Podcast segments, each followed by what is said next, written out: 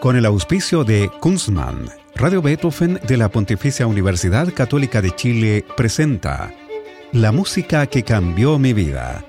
Una conversación sobre los momentos reveladores del arte musical que han marcado un antes y un después en la formación de una persona. Conducción y producción, Gonzalo Saavedra. Hacer una cerveza craft requiere de tiempo, maestría, ingredientes de primer nivel y mucha pasión. Por eso en Kunstmann llevamos 30 años haciendo lo que más nos gusta desde la ciudad que nos vio nacer, Valdivia. Es desde acá y con las aguas de la selva valdiviana que elaboramos más de 18 especialidades para que tú encuentres tu favorita y la disfrutes tanto al tomarla como lo hacemos nosotros al elaborarla. Kunstmann, 30 años elaborando cerveza craft. ¿Cómo están? Bienvenidas y bienvenidos a este programa en que conversamos de música, pero no cualquiera, sino aquella música que ha tocado el corazón y la cabeza de nuestros entrevistados.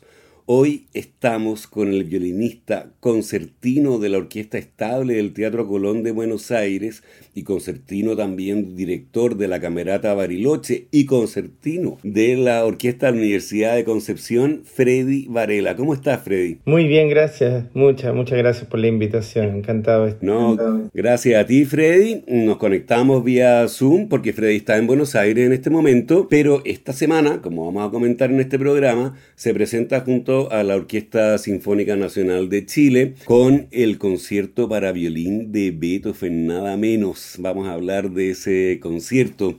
Freddy Varela es penquista, nació en Concepción en 1977. Comenzó sus estudios de violín a los 7 años con el profesor Patricio Damke y desde los 12 estudió en la Universidad Católica de Chile con el maestro Rubén Sierra. Fue dedicado por la Fundación Andes y la Carnegie Mellon University en Pittsburgh Estados Unidos, donde se perfeccionó con Daniel Heifetz y gracias a otra beca de la Universidad de Maryland en Washington, D.C., continuó sus estudios con Heifetz y los miembros del cuarteto Guarneri. Freddy también fue concertino en la Orquesta Filarmónica de Chile y, como decíamos, desde 2010 está en Buenos Aires en la Orquesta Estable del Teatro Colón. Tú partiste con el violín a los siete, pero antes tuviste clase pianos con el exigente profesor que era tu padre, el maestro Freddy Varela Turner. Eh, tú decías que de alguna manera escapaste de esa estrictez de tu padre, de las clases que recibías de él.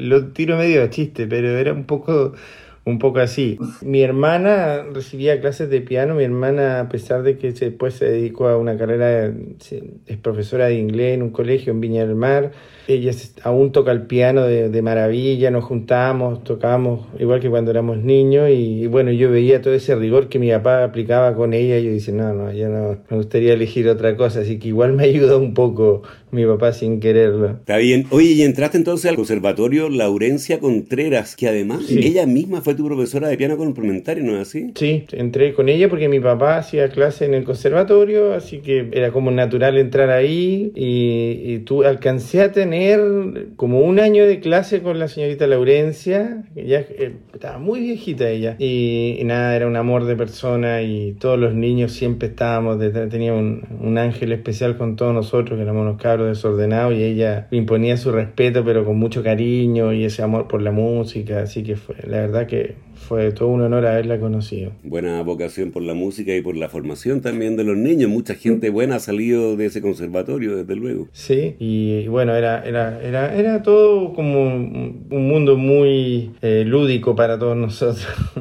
Bueno, y además, claro, a los 10 asististe a un concierto con Héctor Viveros, que es actual concertino de la Sinfónica, junto con el maestro Alberto Durté, y al frente de la orquesta estaba también el maestro Jaime de la Jara, vamos a hablar de esa historia, y ahí decidiste optar por el violín. Sí.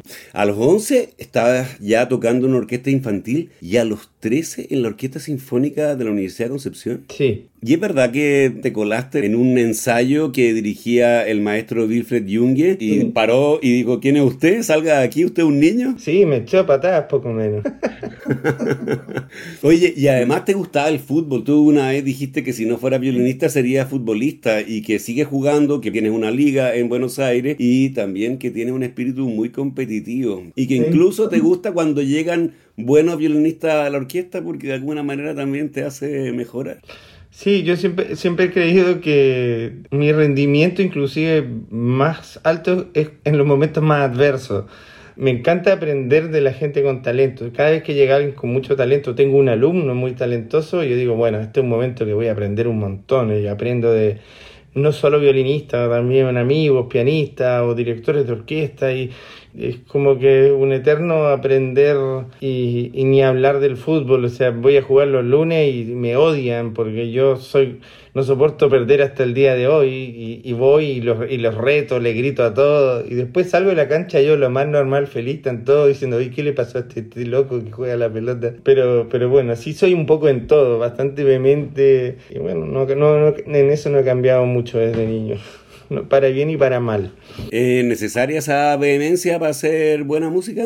A veces sí, qué sé yo, por lo menos me, ayuda a que aún abro el violín y, todos los días y quiero estudiar, lo primero que pienso en el día que cuánto rato, porque más encima tengo niños, bueno, uno tiene una familia y y tiene que estar en varios lados y, y, de repente estoy programando en qué momento del día voy a poder estudiar aunque sea dos, tres horitas para, no sé, para poder tocar un poco mejor, mantenerme, aprender algo y, y así que aún con casi 46 años lo sigo haciendo y sintiendo, gracias a Dios, yo creo que cuando no lo sienta más, no sé, voy a dedicarme a jugar en las ligas de la tercera edad amateur de fútbol y voy no sé, voy a hacer otra cosa pero, pero sigo fanático del violín, mirando videos de los nuevos violinistas y súper actualizado. Veo a mis alumnos que tienen 20 años y estoy más actualizado que todo. Entonces, cuando llegan y bueno, y, estás estudiando esta obra y qué versión escuchaste, ah, y no conoces este violinista, conoces. Y yo, pero soy un fanático. Muy bien. Oye, ¿qué te parece que partamos con la lista de piezas que tú elegiste para este programa? La primera es de Niccolò Paganini, como no, es el concierto para violín número 1, opus 6, una pieza de 1817 o 1818, y tú elegiste específicamente los primeros segundos del tercer movimiento Rondó Alegro Espirituoso. ¿Cuál es la historia con esta pieza? Eh, la historia siempre todo radica un poco en mi padre, pero mi papá era el programador de la radio de la Universidad de Concepción. Entonces, bueno, era normal en la casa los fines de semana, mi papá aprendía la radio de las 8 de la mañana y yo escuchaba y, y nada, de ahí era mi, mi primer como que lo primero que me llamó la atención y le pregunté, ¿pero qué es eso, papá? Que, que... No, ese es un violinista, me contaba la historia de Menuhin, que había sido un niño prodigio y que, bueno, de repente se había cuestionado todo y había dejado de tocar y, no sé, me parecía muy interesante. Eh, hasta el día de hoy amo esa versión. Muy bien. Bueno, tú elegiste la versión de Yehudi Menuhin con la Orquesta Sinfónica de París, dirigida por Pierre Monteux. Es una grabación de 1934.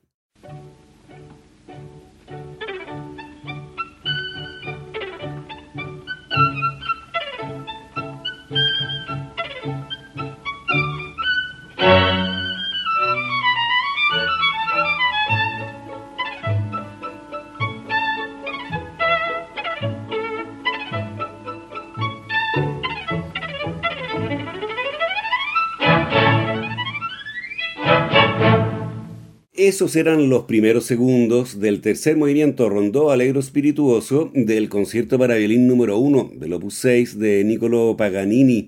Estamos con el violinista concertino de la Orquesta Estable del Teatro Colón de Buenos Aires, el chileno Freddy Varela, en la música que cambió mi vida. ¿Tocaste alguna vez este concierto o tocaste Paganini? No, no. Yo, yo estudié mucho los caprichos de Paganini, en los conciertos de Paganini, por alguna razón me gusta escucharlos, pero no sé, me aburriría mucho estudiándolo. Quizás si hubiese tenido otra formación o otro impulso cuando chico, me parece que son conciertos que te tiene que, que te contrasobrar y ser muy chico para tocarlo, tener como 10 años y tocarlo impecable y si, no, siento que, si lo hubiese estudiado hubiese estado sufriendo un poco durante media hora ahí al límite.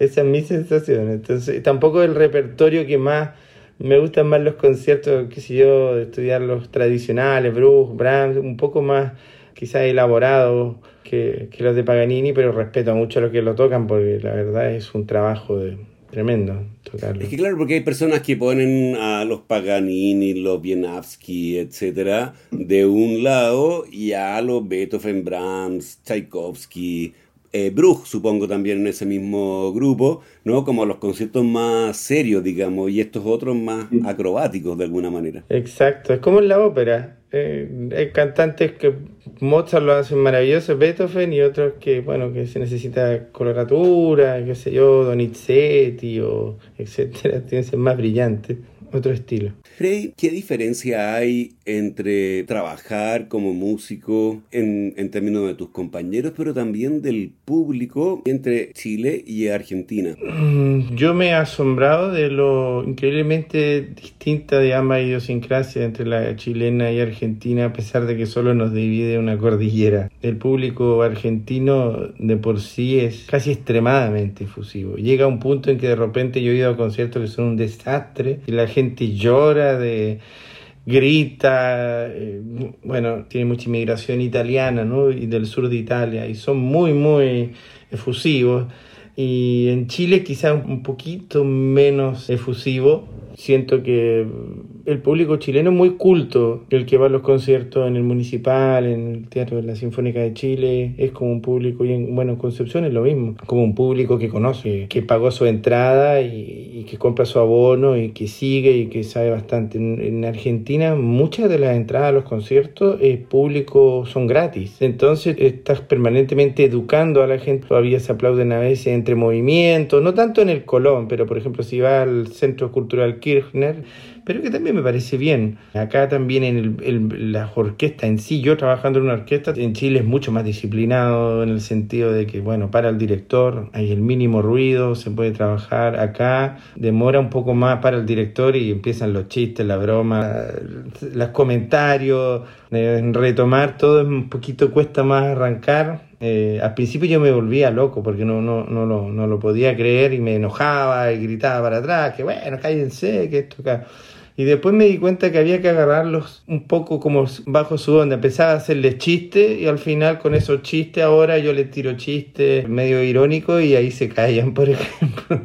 Pero mm, son, somos muy distintos. En Argentina eh, nunca he ido a una función en el Colón, fíjate que de todos los años que llevo y que no estoy lleno. Eso me llama mucho la atención. Y la gente realmente consume mucho el arte, no solo la música sinfónica, por supuesto, tienen el tango. Hay tantas eh, opciones acá, más que en Chile, porque ser un país más grande. Entonces, puedes ir a un musical, puedes ir a un concierto, hay nueve orquestas en la misma ciudad. No sé, eh, me llama poderosamente la atención de siempre ver llena la sala. Oye, Freddy, tú hablabas del centro Kirchner y tú fuiste muy modesto en tu lista de músicas que elegiste para este programa porque no pusiste ninguna de tus interpretaciones. Pero en YouTube, tengo que decirle a las auditoras y auditores de este programa, está el video que se publicó en octubre de 2020, plena pandemia, en la que tú tocas la partita en re menor de Bach en el Centro Cultural Kirchner con una buena cinematografía, gran sonido y una interpretación magnífica. Yo de verdad les recomiendo a nuestras auditoras y auditores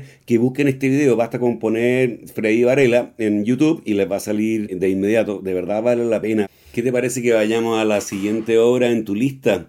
Es el triple concierto en Do mayor, opus 56, de Ludwig van Beethoven para violín, cello, piano y orquesta. Y tú elegiste específicamente el tercer movimiento, que es el rondó a la polaca. ¿Cuál es tu historia con esta obra? Es, es un poco similar a la historia eran las dos cortinas musicales de la, de la Radio Universidad de Concepción. Eh, no me acuerdo bien cómo se llamaba el programa que le seguía a esta obra, pero me acuerdo que siempre empezaba, empezaba para... Y también mi papá me dijo que era la, la, la versión de Oyster con Rostropovich y, y Karajan. Richter. Mm. Hay beethovenianos muy fanáticos a los que no les gusta tanto este concierto, lo encuentran como un poquito condescendiente con la audiencia. A, mí un concierto es como el concierto para violonchelo que no escribió. Está un poco cargado hacia el violonchelo y es muy agudo y es muy difícil y los chelistas siempre lo quieren tocar y es uh, cuando te dicen que tienen que, a los más grandes chelistas que yo he visto, te dicen chuta, tengo que tocar el triple y como que el piano y el violín un poco nos quita la carga, no es como el concierto para violín o los conciertos para piano estamos como un poco en segundo plano, aunque la última vez de hecho que lo toqué, lo toqué con la Sinfónica de Chile, hace como 4 o 5 años con Luis Alberto Latorre y, y un chelista norteamericano, y me di cuenta que hubiese preferido en realidad haber tenido más tiempo tocando ese concierto. Me parece que la dificultad para el piano y el violín es que no estamos permanentemente tocando, son intervenciones. Entonces es como que te puede ser traicionero, como todo Beethoven por supuesto, pero acá más aún porque no estás permanentemente tocando, tienes que intervenir y fuiste después a esperar tu intervención. En cambio el cello tiene como una figura más predominante. Bueno, escuchemos entonces la versión que eligió Freddy Varela, es la de Sviatoslav Richter en piano, David Ostrach en violín, Mitislav Rostropovich en cello y la Orquesta Filarmónica de Berlín dirigida por Herbert von Karajan en una grabación de 1969. Vamos a escuchar apenas una selección de este rondó a la polaca, que es efectivamente esa parte a la polaca, pues está indicado incluso en la partitura, ¿no es así? Sí, así es. Muy bien.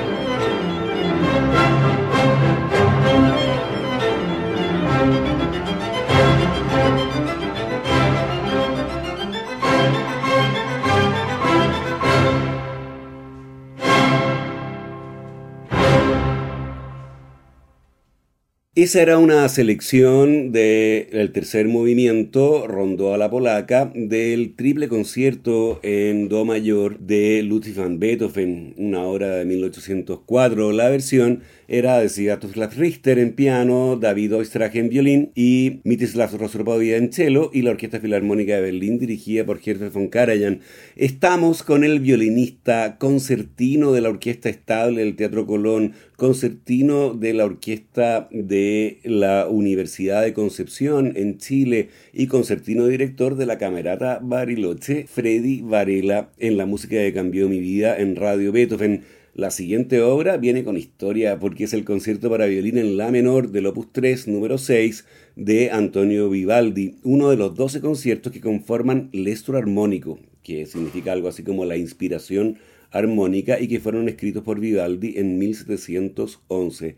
Cuéntanos la historia con este concierto, mm. Freddy. No, es que yo era muy chico, estudiante de violín, me hacía mis primeros pasos en el violín, tenía nueve o diez años y, uno de los grandes conciertos que escuchamos ese año con todos los compañeros del conservatorio nos llevaron al aula magna, que queda al lado de la catedral en Concepción, y vino una orquesta de cámara de, alumnos de la Universidad de Chile, dirigida por el maestro Jaime de la Jara. Bueno, y él vino con su grupo de alumnos y dentro de ellos de repente empezó el concierto en la menor, que yo quizás lo había escuchado alguna vez antes, pero son conciertos que uno estudia cuando es, muy joven generalmente, aunque te digo que mi hija es violinista y lo estudia y yo, yo encuentro que es muy difícil poder tocar Vivaldi así perfecto.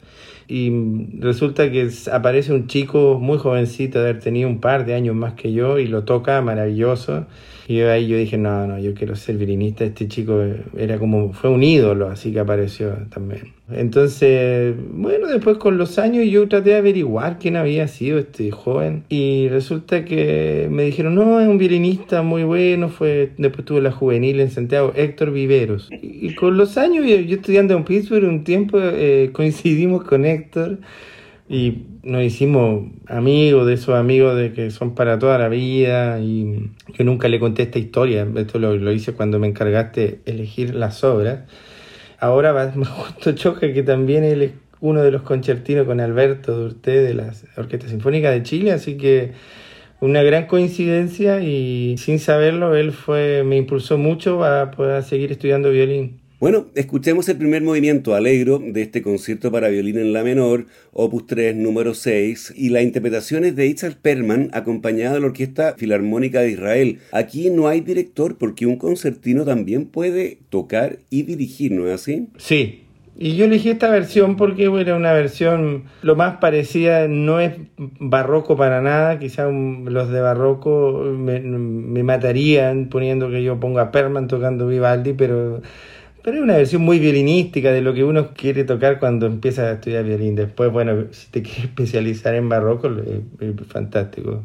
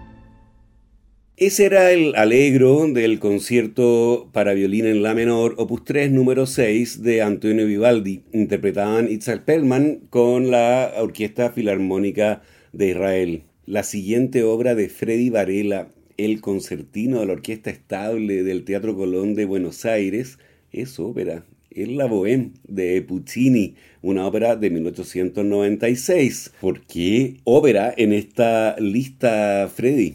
Yo había hecho bastante ópera y ballet porque durante un tiempo estuve de asistente de concertino en el municipal en Santiago y después hice bastante ópera de concertino toda una experiencia que a mí me cambió mucho la, la concepción de, de, todo lo que hago, tocar ópera. Pero cuando gané el puesto en el Colón, inmediatamente, casi a los dos días, me dijeron, bueno, ahora tienes que quedarte y tocar la ópera que viene. Yo no tenía tanta experiencia y la bohème nunca la había tocado. Y llego al ensayo y, veo a toda la gente y este director fantástico, Stefano Ranzani, la hizo. Y empezó la ópera y bueno, yo tratando de defenderme, de demostrar más o menos que yo me la sabía del derecho y al revés, me la te contra estudié, me estudié todo, todo, todo. Llegó ahí y la gente la tocaba de memoria. Era, me llamaba mucho la atención la orquesta, la gente que tenía más de 35 años ya ni miraba la partitura.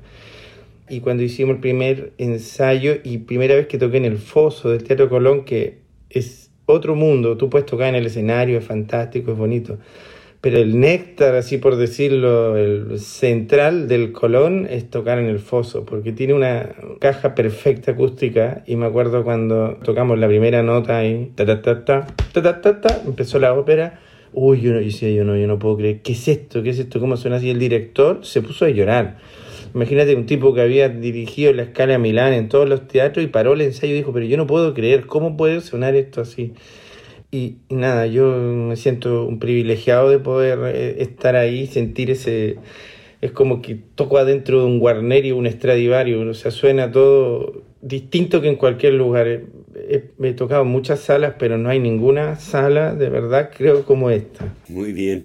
Bueno, tú elegiste que Gelida Manina, la famosísima área de Rodolfo en esta ópera. Y la interpretación que tú quisiste para este programa es la del tenor mexicano Rolando Villazón y la orquesta de la radio de Baviera, dirigida por el francés Bertrand de Billy, en una grabación de 2008.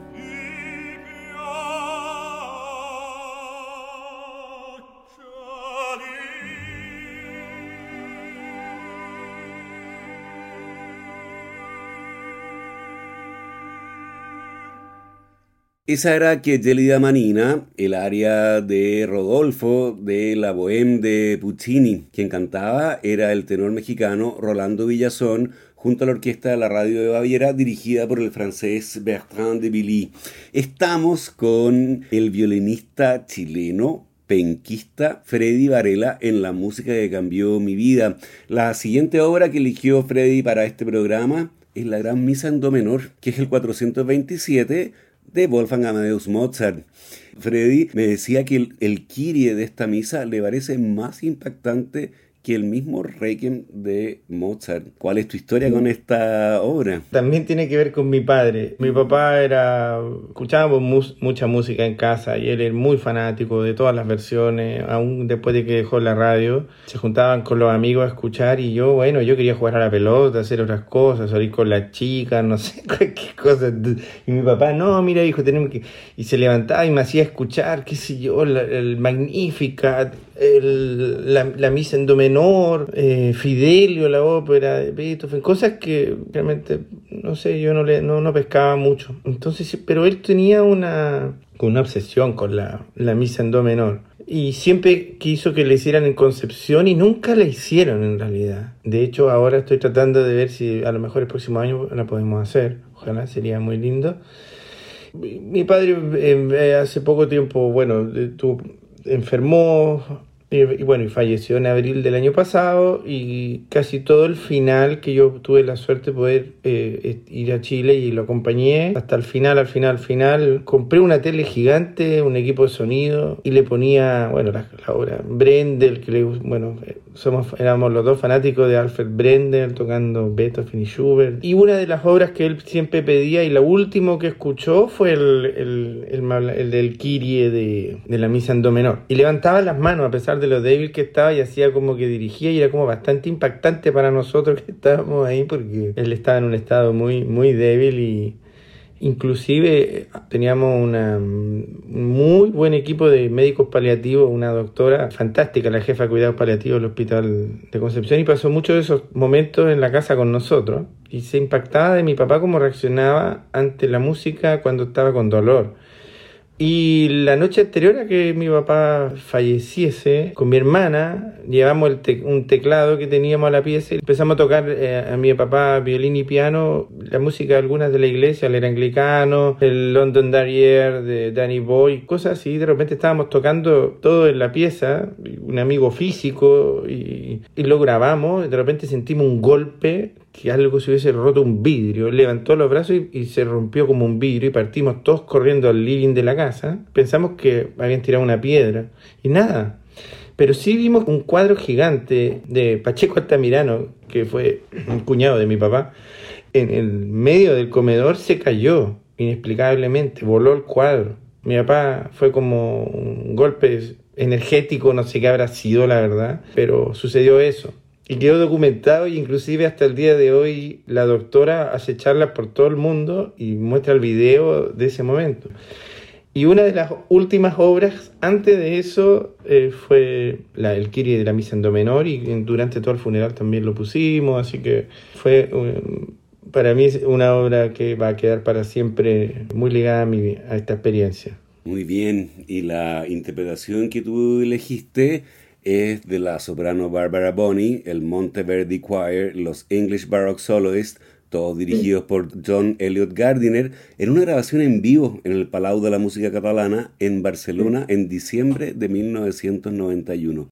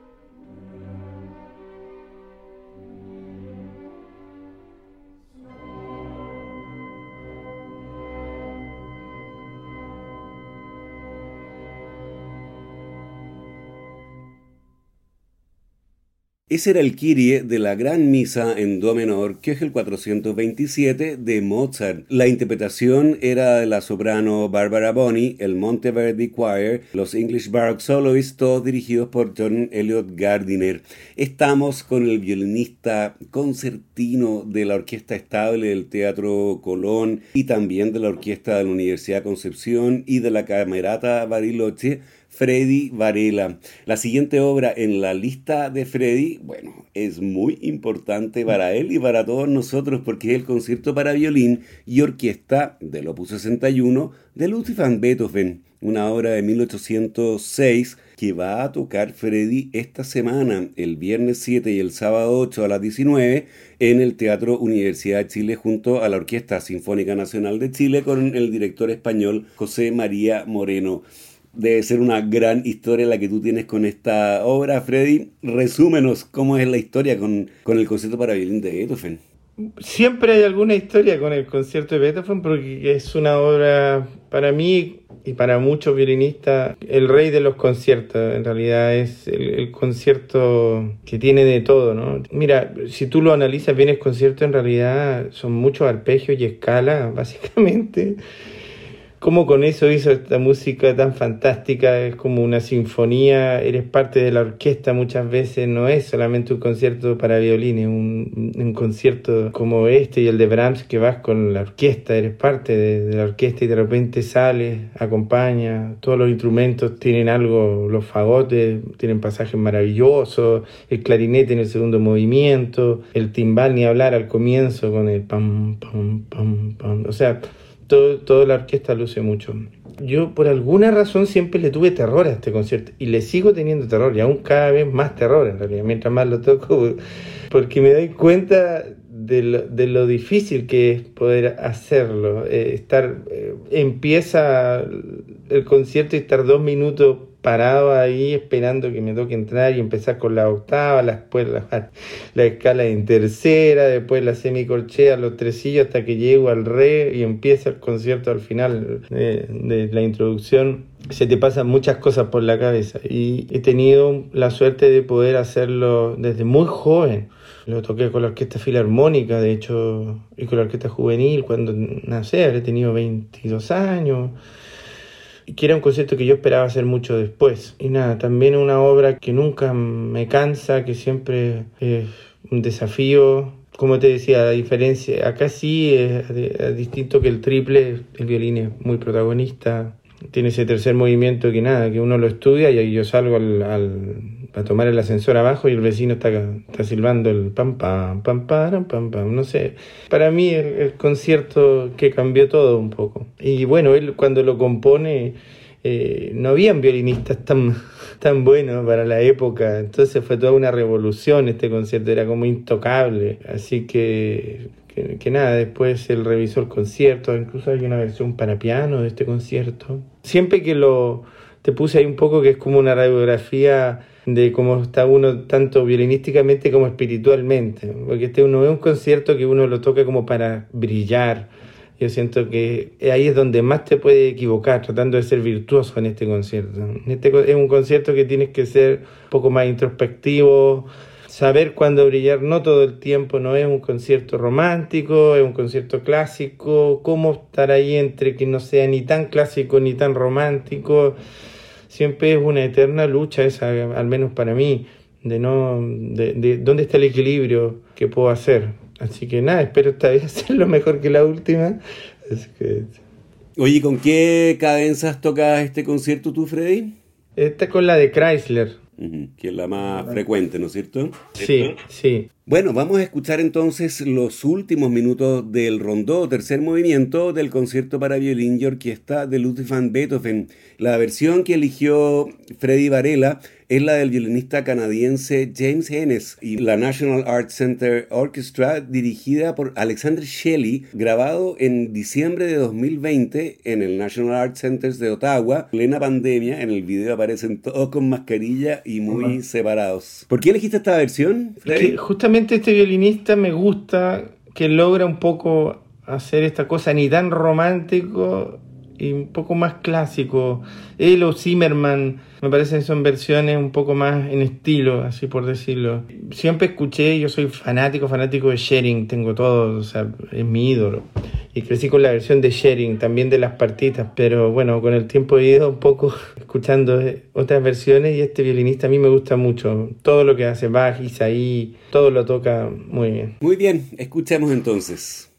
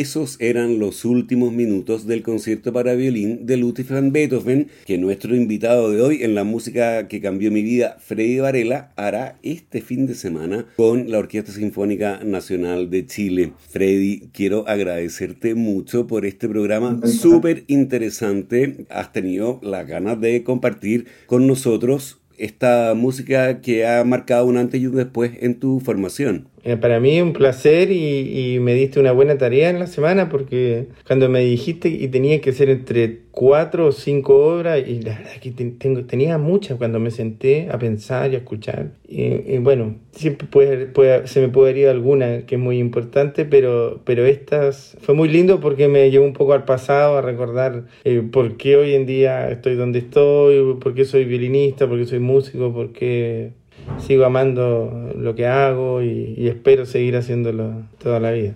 Te agradezco a ti. No, muchas gracias a ti, Freddy. Y a ustedes los dejamos convidados para una nueva versión de este programa el próximo lunes a las 20 horas. Recuerden que pueden escuchar este capítulo y los otros que han sido emitidos en forma de podcast en nuestro sitio web beethovenfm.cl y también en Spotify buscando la música que cambió mi vida. No dejen nuestra sintonía porque ya viene el clásico puro jazz con nuestro amigo Roberto Barahona. Muy buenas noches.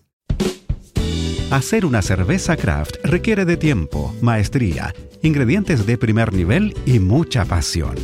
Por eso en Kunstmann llevamos 30 años haciendo lo que más nos gusta desde la ciudad que nos vio nacer, Valdivia.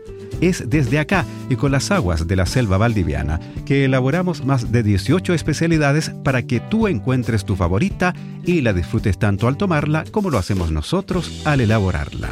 Kunstmann, 30 años elaborando cerveza craft. Con el auspicio de Kunstmann, Radio Beethoven de la Pontificia Universidad Católica de Chile presentó La música que cambió mi vida. Una conversación sobre los momentos reveladores del arte musical que han marcado un antes y un después en la formación de una persona. Conducción y producción. Gonzalo Saavedra.